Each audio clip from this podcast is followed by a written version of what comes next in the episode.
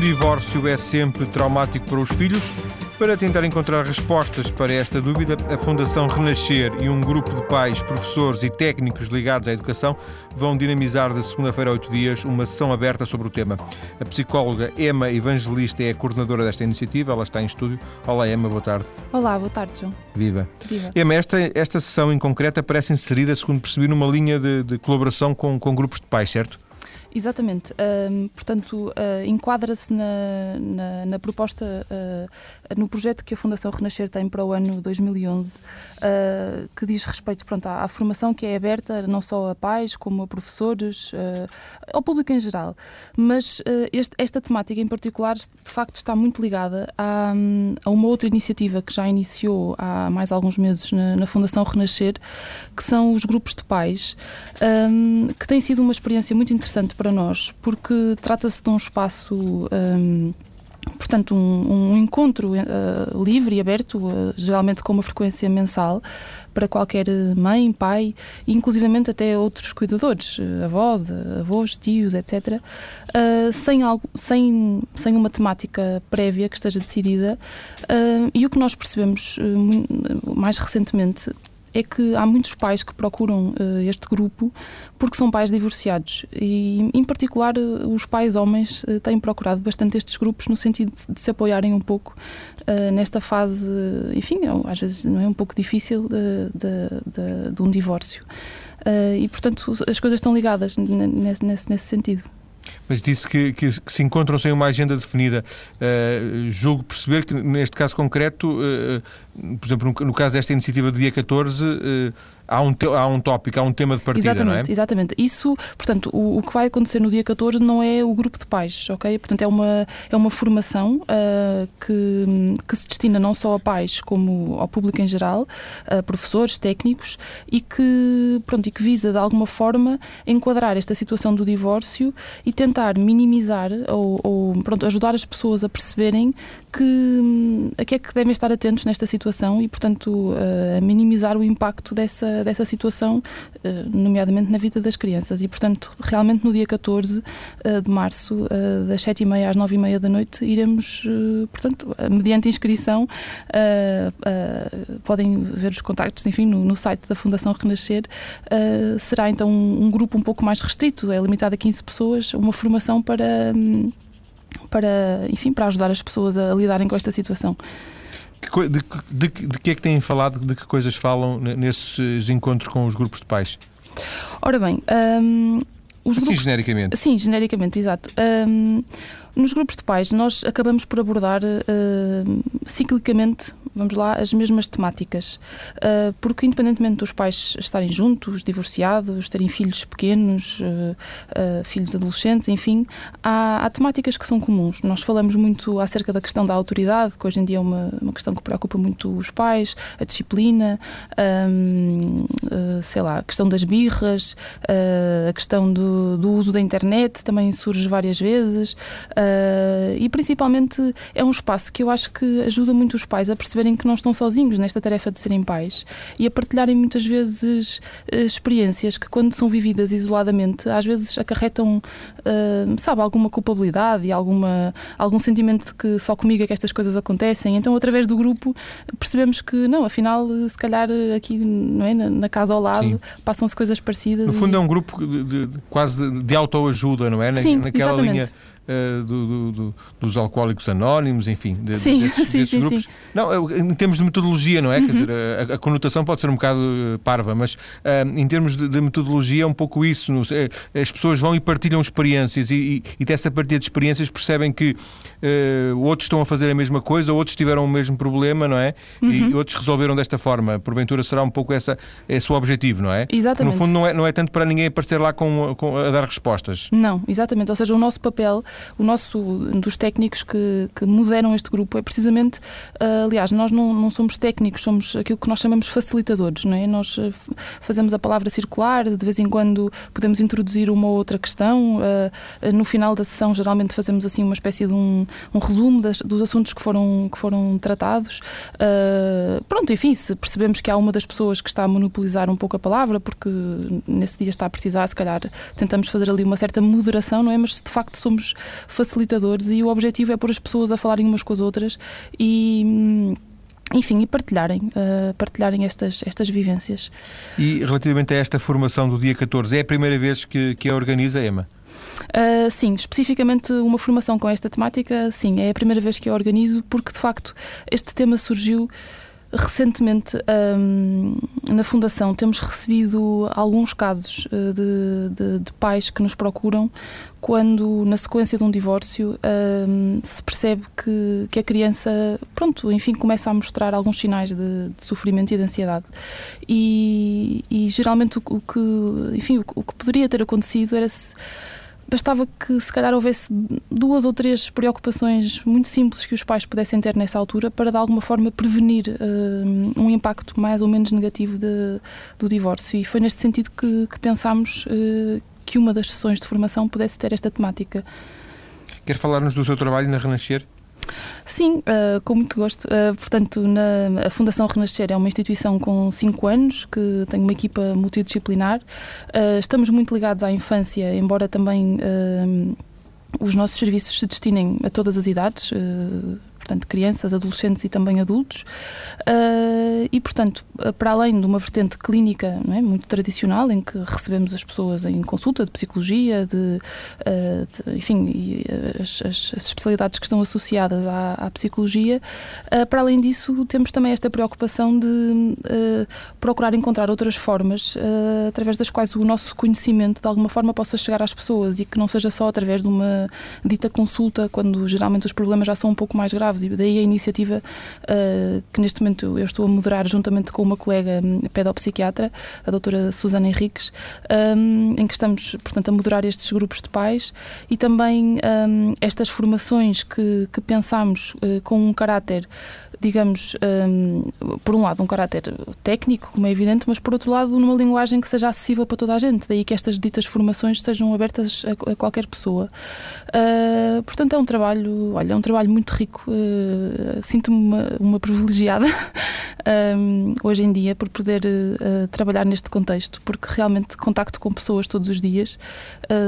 há dias mais fáceis, há dias mais difíceis, especialmente no trabalho com as crianças sabe que eu acho que pronto, quem trabalha com crianças obviamente tem que ter muita paixão por aquilo que faz, como todas as pessoas, mas hum, enfim, uh, sinto-me muito, uh, muito privilegiada, como disse, uh, por poder trabalhar onde trabalho. De alguma forma, se bem percebi, a, a EMA faz um duplo trabalho na, na, Fundação Renascer. Por um lado, o trabalho mais convencional de, de psicóloga clínica uhum. e, por outro lado, um, um, um trabalho mais, mais difícil de escrever, mas uhum. mais à volta de, de da, da, sensibilização, da formação, de, desse acompanhamento menos convencional, não é? Uhum, exatamente. É um pouco isso. Exatamente, e talvez seja importante também referir que também nos deslocamos às escolas, hum, às creches, para, hum, portanto, proporcionar também in loco, não é? Nos locais de trabalho, algumas destas sessões. Hum, pronto, e temos feito isso também ao longo do último ano sempre com pronto, temáticas ligadas à infância, desde disciplina positiva, um, a questão do divórcio, uh, as dificuldades de aprendizagem, uh, a dislexia. Portanto, são, também, também fazemos esse trabalho que eu acho que é muito importante na comunidade, uh, em ligação com a comunidade. Estamos também neste momento, enfim, ainda não posso adiantar muito porque ainda não está, as coisas ainda não estão absolutamente definidas, mas estamos a pensar a organizar também um, um colóquio em finais deste ano, inícios do próximo. Portanto, é, é verdade, é um, portanto, é um trabalho em que, para além da, da, componente mais tradicional e clínica de estar num consultório, um, também tentamos eh, chegar às pessoas e à comunidade, um, portanto, quebrar um bocadinho aqui esta, às vezes, esta barreira que existe entre o conhecimento, se quisermos, técnico da nossa área e, e é, fazê-lo chegar às pessoas que realmente precisam dele. E o seu trabalho, nesta altura, em termos profissionais, eh, esgota-se na Fundação. Esgota-se, não é no, não é no sentido de, de, de, de um, é, nenhum adjetivo, mas uhum. Eh, esgota-se na, na, Fundação Renascer ou, ou para além do trabalho na Fundação Renascer ainda faz outras coisas? Ora bem, eu neste momento uh, estou. Uh, 40 horas por semana ou mais na Fundação, é verdade. Estou em regime de exclusividade na Fundação Renascer. Para além disso, eu faço é, outros trabalhos de outras áreas. Eu faço traduções, sou também tradutora porque sou bilingue uh, e, portanto, também um, trabalho Aliás, nessa o, área. O seu nome é Emma Shaw Evangelista. Exatamente, Emma é Shaw Evangelista, sim. Este só é uma, uma raiz anglo-saxónica da sua família, é isso? Exatamente. Portanto, pai português e mãe inglesa. E daí essa facilidade de, de, lidar com o inglês e de poder eh, fazer Exatamente. as traduções, não é isso? Exatamente. Aliás, uh, mesmo na própria Fundação também presto os serviços em inglês, o que também é uma particularidade uh, enfim, no meu trabalho também posso receber crianças inglesas que estejam cá em Portugal ou mesmo adultos. Uh, mas sim, eu realmente estou em, em, regime de exclusividade na Fundação, trabalho também como tradutora e também faço formação, uh, portanto, faço formação em uh, psicoterapias psicanalíticas na Associação Portuguesa de Psicoterapia Psicanalítica, uma formação de 4 anos, portanto, também tem essa componente que é importante. É, é, correto dizer que a EMA, eh, apesar de ainda ser relativamente jovem, tanto quanto eu percebi, mas uh, se especializou, tanto quanto é possível, uh, um psicólogo uh, especializar-se em termos de, de, infância e juventude? Ora bem, eu faço atendimento a todas as idades e tenho alguns adultos que eu acompanho em, em psicoterapia e para mim é importante não portanto, não cingir o meu trabalho apenas a uma faixa etária, porque eu acho que é muito enriquecedor também nós podermos contactar pronto, com todas as idades. Agora, hum, acho que também posso dizer que sempre tive uma, uma apetência especial por, por estar com crianças e por relacionar-me com crianças, não só a nível familiar, como posso lhe dizer, o meu primeiro emprego foi como babysitter Uh, nessa altura ainda vivia no Porto e fui babysitter durante muitos, muitos anos, para várias famílias e, portanto, sempre tive um pouco esta apetência para, para estar com as crianças e sentir-me bem com elas. Uh, de qualquer das formas, pronto. Uh, acho que também é importante para mim não, não cingir apenas o meu trabalho a uma faixa etária, uh, nomeadamente a adolescência também, uh, acho que é uma, uma fase interessantíssima uh, e também gosto muito de trabalhar com adolescentes e tenho alguns pacientes adultos, isso para mim é importante, porque acho que enriquece muito o trabalho. Mas da mesma forma que disse há bocadinho que, que colaborava com uma pedopsiquiatra, não é? Uhum. Portanto, pressupõe-se que um, os pedopsiquiatras têm a necessidade de, de, de, dominar um conjunto de conhecimentos de, de especialização eh, portanto, que, que, os faz serem apenas pedopsiquiatras, portanto, para crianças, digamos, e, e para jovens, poderia também haver os pedopsicólogos. Sim, uh, geralmente, pronto, a palavra não sei porque nunca surgiu dos pedopsicólogos, mas geralmente fala-se mais na, na, psicologia da infância e da adolescência e existem especial, especialidades e pós-graduações realmente mais ligadas à, à, psicologia da infância e pronto, e, e, e, muitas vezes o que acontece é, é o contrário. O que eu acho que existe muito é psicólogos que não trabalham com crianças uh, só trabalham com, uh, enfim, adolescentes já um pouco mais velhos e adultos. Uh, isso é, é, mais comum do que encontrar, julgo eu, psicólogos que só trabalham com crianças, talvez porque hum, trabalhar com crianças é bastante exigente, porque não se trabalha só com a criança, não é? Trabalha-se com a criança e trabalha-se com a família, com os pais. E, portanto, isto de facto é, é, é, é bastante exigente, posso dizer que é bastante exigente. Mas sim, a, a, especialidade de pedopsicologia não existe propriamente, embora exista muita formação graduada específica Mas se para essa área. A EMA seria uma pedopsicóloga. EMA, uh, Provavelmente. Para, para, provavelmente. Para fecharmos esta primeira parte, fazemos já a ponta aqui para, para a segunda parte, onde vamos falar mais de, propriamente dito do tema. O que é que lhe parece? Os pais que, que lhes surgem à frente e que falam destas coisas, por exemplo, do divórcio, eles são naturalmente inseguros, uh, são inseguros, mas não têm razões para ser. O que é que lhe parece? Há uma, há uma excessiva insegurança, põe em, põe em causa tudo? Essa pergunta é muito, muito interessante, João, porque realmente. Um hoje em dia, de alguma forma. eu também sou pai, portanto, facilita. Sim, hoje em dia eu acho que de alguma forma, por um lado, há um discurso ligado à compreensão da infância que penetrou não é, no tecido social e, e hoje em dia, de facto, as pessoas uh, pensam muito mais sobre as crianças e pensam muito mais sobre o que é que as crianças estão a pensar e a sentir e isso é muito positivo muito, muito positivo. Mas por outro lado, também uh, eu às vezes sinto que existe quase que um excesso não é, de uma pedagogia para os pais acerca de como é que as coisas devem ser feitas. Deve ser assim e não deve ser assim. O que leva muitas vezes a essa insegurança, não é? Se as pessoas, por natureza, forem um pouco inseguras, isso agrava de alguma forma a insegurança. Um, essa questão é muito interessante. Eu, uh, os pais que nos procuram.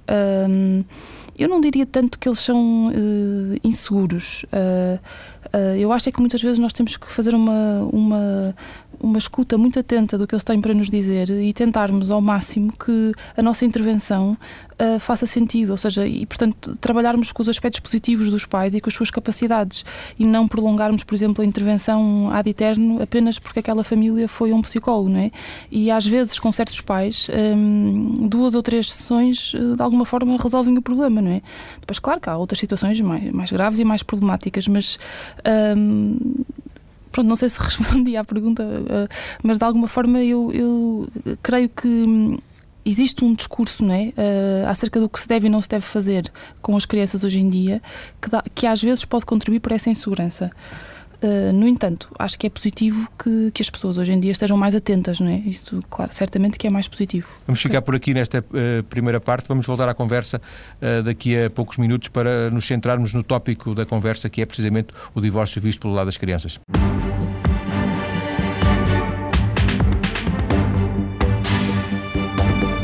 Estou hoje a conversar com a psicóloga clínica Emma Evangelista, ela que coordena uma iniciativa a realizar em Lisboa, dia 14 deste mês, envolvendo pais, professores e técnicos de educação, em que procurarão debater as implicações do divórcio nas crianças. Emma, partem sempre do pressuposto de que há um trauma associado a um divórcio? Uh, não, não, não, partimos. Essa questão, de facto, eu acho que é central na, na, pronto, na, na problemática do divórcio. Uh, um divórcio não tem necessariamente que ser uma experiência traumática para uma criança. Uh, o facto de dela ser mais ou menos traumática ou mais ou menos difícil vai depender simplesmente da maneira como os adultos uh, sejam capazes de alguma forma de proteger a criança dessa situação. Portanto, um, aliás, a palavra traumática é uma palavra, a palavra trauma muitas vezes está associada, portanto, à existência de um evento, não é? Um evento que se tornou um trauma. E o que o nós... divórcio neste caso. Exatamente, neste caso o divórcio. E o que nós percebemos é que hum, às vezes pode ser mais traumatizante Uh, e aqui ponho umas aspas, se uh, a criança, por exemplo, viver não é, num, num casamento onde há uh, violência, onde há agressividade, onde não há amor, onde não há carinho, onde não há segurança. Que... Mas aí é o mal menor, não é? É a teoria pois. do mal menor. Uhum. Exatamente. É isso, uh, o, o, divórcio não é bom, mas é, é melhor do que muito mau. Uhum. Sim. Porque eu, eu, eu, queria partir deste pressuposto, e, e a, a Emma que está aqui para, para, para, nos ajudar a compreender isto, se, um, se é possível compreender um divórcio para, para as crianças em que não haja associado nenhum tipo de, uhum. de ideia negativa. Sim, eh, pois essa, é possível. Exatamente, essa, essa questão também é, é muito interessante, porque hum, também depende muito da idade da criança e daqui a pouco também podemos falar um pouco sobre isso, mas para que um divórcio possa ser de alguma forma bem ultrapassado, é preciso tempo. Uh, e geralmente um, a criança vai precisar de algum tempo e até vai precisar de viver, não é, de experienciar a mudança que vai acontecer na vida dela, até que ela possa acreditar e perceber que se calhar afinal as coisas até uh, pronto não se perdeu tudo, não é? A rotina não ficou absolutamente um, nem todas as rotinas foram afetadas, ela mantém o contacto com a mãe, com o pai, enfim. Uh, agora realmente quando não há o João falou, não há nenhuma, nenhuma emoção ou sentimento negativo associado e de repente há um divórcio. Eu penso que isso não deve ser assim muito comum uh, no sentido em que geralmente as crianças são muito sensíveis e, e percebem uh, de alguma forma que as coisas não estão bem. E, portanto, claro que se for uma criança muito pequena é diferente, mas a partir do momento em que existe linguagem, a partir dos. e principalmente a partir dos 5, 6 anos, não é? Da entrada na primária, as, as crianças percebem essas coisas e, portanto, embora não seja um desejo para elas, naturalmente o desejo delas é que os pais fiquem juntos. Um, também é verdade que na maior parte dos casos elas acabam por ter, digamos, alguma expectativa que isso pudesse acontecer. Também será correto pensar que não é tanto o divórcio que é traumático, mas mais a forma como se faz uh, o próprio divórcio, ou, se, ou, seja, não é tanto o ato de separação, mas uh, os termos da negociação do, do próprio divórcio. Absolutamente, eu acho que isso é, é, é central. Uh, não, é, não é o divórcio, assim como não é. Podemos pegar noutros exemplos, não é? Outras situações de vida pelas quais as crianças podem passar e que um, não, não constituem necessariamente uma situação traumática. Portanto, a gestão do divórcio, a capacidade que os pais uh, terão de pensar uh, a criança acima do, portanto, do conflito e da desavença que existe entre, entre os pais e perceber que ela tem que ser protegida em relação a algumas questões, tem que ser protegida, se calhar, em relação uh, ao conflito, não é? E, e, e, tem que sentir que uh, isto também é uma ideia que, enfim, se ficar só uma ideia desta nossa conversa, que fique, que fique esta ideia, que é, os, as crianças têm de, de poder continuar a ter um acesso livre a cada um dos pais, não é? Nós tentar não contaminar o contacto com o outro pai, não é? Simplesmente porque existiu esta, esta desavença ou este, este desencontro é? deste casal. Isso, essa, essa ideia, uh, podemos desenvolvê-la um bocadinho, Emma, é, é uhum. é, conflitua com muito daquilo que se sabe que é as regras do divórcio, as, as, as questões da, do tempo em que cada pai pode estar com, com um filho, ou sobretudo uhum. aquele que não tem a custódia dos filhos. Portanto, é esta, esta ideia de acesso livre dos, uh, aos pais uhum. esbarra em algumas sim. dificuldades. Sim, sim, sim, sim. Um... Até porque a criança geralmente está na casa de um deles, não está na casa do outro uhum. E Pois. Enfim, pode haver aqui uma série de problemas. Exatamente. Infelizmente, infelizmente grande parte do, dos divórcios, especialmente aqueles que nos, que nos chegam não é, no, na clínica, são divórcios litigiosos. São divórcios em que o casal não, não conseguiu chegar a nenhum tipo de acordo e muitas vezes são casais que não comunicam sequer, não é? Não, não conseguem trocar uma palavra entre si terá sempre que ser através dos advogados, enfim. E essas são as situações mais graves, eh, sem dúvida nenhuma, e, e geralmente estão associadas a, a, uma outra questão que é a questão da instrumentalização da criança, não é? Que é a criança acaba por ser o elemento que dá uma, a criança ou as crianças, é? Quando, no caso de haver irmãos, que, que acabam por funcionar um bocadinho como a única forma através da qual alguma informação pode passar, e isso é terrível para uma criança. Uh, por isso, quando existe alguma flexibilidade, as coisas são muito mais fáceis. Quando existe um, um acordo entre os pais uh, relativamente ao tempo da criança, uh, etc. Mas quanto mais flexibilidade existir, mais positivo será para a criança, não é? Que, que as coisas não sejam absolutamente rígidas, porque a vida não é rígida, não é? A vida, enfim, faz-se também de, de, imprevistos e de. Um, e esta rigidez, muitas vezes, em que estas crianças vivem, é, é terrível, porque não acompanha as vivências emocionais, não é? Quando eu falo dessa, desse contacto, uh, falo simplesmente do facto de, de, sei lá, quando estão em casa da mãe, poderem, se tiverem saudades, falar com o pai, por exemplo, ainda que telefonicamente. Uh, usou aqui uma, uma, uma ideia da, da instrumentalização das crianças uhum. que, não, que não é exatamente no, no, mesmo, no mesmo, na mesma linha de que eu vou vou pôr agora, mas, eh, mas que me parece ter pontos de contacto, que é a utilização das crianças para uh, usar, usar, as, usar as crianças, daí também a, a ideia da instrumentalização, uhum. para uh, denegrir ou para fazer campanha de um em relação ao outro e depois uh, suscitamos esta, esta questão do, chamada do síndrome da alienação parental, não é? Uhum. Portanto, isto, também são situações que lhe, que lhe, que lhe chegam ao conhecimento? Chegam.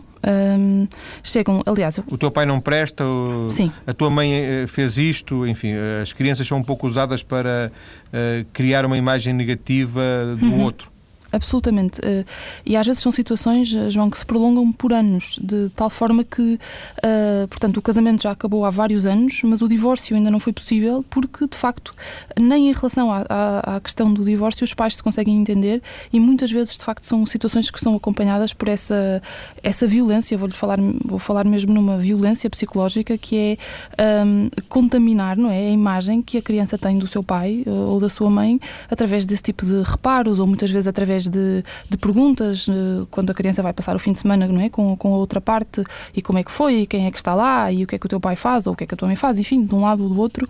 Um, isso é terrível para uma criança, isso é uh, terrível, e portanto, uma das mensagens, enfim, que eu gostaria de passar aqui hoje é dentro da medida que, daquilo que for possível para os pais, não é? Tentar proteger as crianças destas situações, tentar respeitar, não é, a relação que aquela criança tem com aquele pai ou com aquela mãe que são independentes da relação que aquele casal tinha entre si.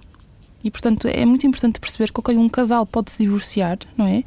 Mas os filhos nunca se divorciam dos seus pais, não é? Nem os pais nunca se devem divorciar dos seus filhos e, portanto, uh, tentar manter isto como uma espécie de uma, uma bússola orientadora, uh, independentemente das mágoas que possam existir, não é? Não se pode aferir a qualidade de um pai ou de uma mãe, não é? Pela sua, pela maneira como ela, como essa pessoa esteve, por exemplo, num casamento ou numa relação uh, amorosa e, portanto, é, é importante respeitar isto na criança.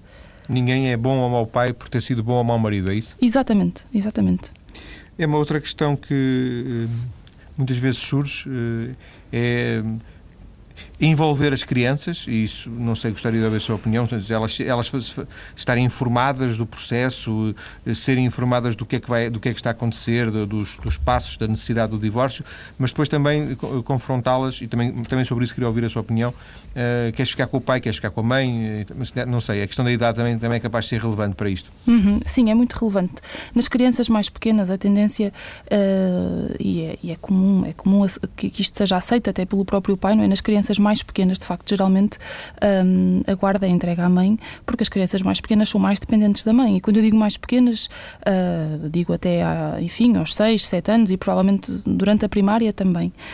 Um, as crianças uh, devem ser ouvidas. As crianças, sem dúvida nenhuma, que, que as crianças devem ser ouvidas, mas um, é, é preciso também ter alguma atenção para não se entrar numa, numa lógica, não é? Em que é a criança que decide o seu futuro, porque ela não tem capacidade, quando é uma criança, muito menos numa situação de divórcio, para decidir o que é melhor para ela, muitas vezes. E, portanto, é talvez melhor que os pais se aconselhem de alguma forma do que ponham essa decisão na, nas mãos da criança.